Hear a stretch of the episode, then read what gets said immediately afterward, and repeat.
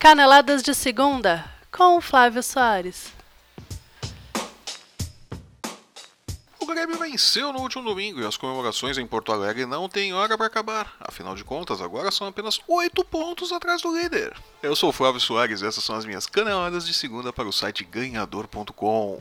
Na última quinta-feira, depois de vencer o Flamengo lá na Ilha do Urubu, o técnico e médium nas horas vagas, pai Renato de Bagé, decretou que o Corinthians, líder do campeonato brasileiro, iria despencar. E o olho gordo do paranormal dos Pampas pegou. Vítima da poderosa mandinga de pai Renato, o Corinthians saiu perdendo para o Atlético Paranaense no Itaquerão, mas teve forças para buscar a igualdade no final do primeiro tempo e virar para cima dos paranaenses no começo do segundo. Mas Renato Gaúcho, o Yuri Geller de Bombachas, que assistia ao jogo no escuro de seu quarto na concentração do Grêmio, confiante em seus poderes premonitórios, fez uso de suas poderosas pragas e viu, radiante, o Atlético Paranaense empatar o jogo em São Paulo. Um triunfo pessoal do homem que afirmou que o líder iria despencar. Mas isso não era o suficiente. O Grêmio precisava vencer a Ponte Preta no domingo para se aproximar do líder. Faltou combinar com a Ponte, que sem dar bola às boas maneiras na casa dos outros, foi logo saindo na frente, para desespero da torcida tricolor. Sabendo da importância da vitória, Renato Gaúcho tocou o terror para cima de seus jogadores no vestiário e, armado de bonecos voodoo, agulhas e velas, deu duas opções para o time. Ou vocês vão lá e arrumam essa bagaça, ou eu saio daqui direto pra encruzilhada. Quem tem, tem medo. E para não correr nenhum risco, o time voltou pro segundo tempo com um novo ânimo e já virou o duelo para 3 a 1 para não ter dúvida, né? não correr o risco da ponte empatar aí de repente.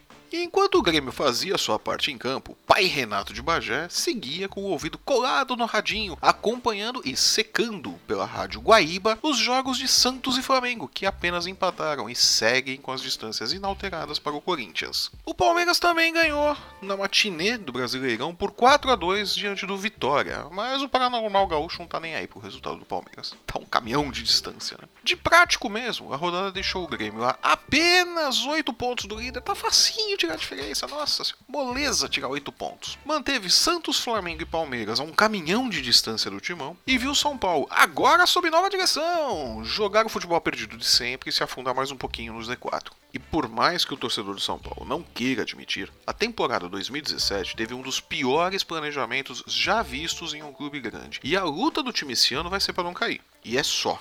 Se não cair, é um lucro danado porque o São Paulo fez esse ano. Se cair, vai ter que se planejar muito bem. Porque se for para a Série B achando que é tudo moleza, vai pagar os pecados, como o Internacional, que está cada vez mais perto da Série C do que de voltar para a Série A. E eu não acho que o pai Renato tem alguma coisa a ver com isso. E os jogos da 14ª rodada do Campeonato Brasileiro ficaram assim, lembrando que ainda falta o jogo entre Botafogo e Sport, que vai ser realizado hoje à noite a partir das 8 horas. No sábado teve apenas um jogo, Corinthians 2 e Atlético Paranaense 2. No domingo ficou Palmeiras 4, Vitória 2, Vasco 0, Santos 0, Cruzeiro 1, Flamengo 1, Grêmio 3, Ponte Preta 1, Atlético Goianiense 1, Atlético Mineiro 2, Chapecoense 2, São Paulo 0, Curitiba 1, Fluminense 2 e Bahia 1, Havaí 1. O Havaí voltando a pontuar. Muito obrigado pela sua audiência e sua companhia. Eu sou o Flávio Soares e essas foram as minhas caneladas de segunda para o ganhador.com. E se você gostou do programa, deixe seu joinha. Se não gostou, deixe seu comentário. Aproveite para nos seguir em nossos perfis nas redes sensuais, o Facebook, o Instagram e o Twitter. Assine o nosso feed e o nosso canal no YouTube e não perca nenhum programa. Eu volto na próxima quinta-feira com mais comentários a respeito do futebol brasileiro no meio de semana. Até lá!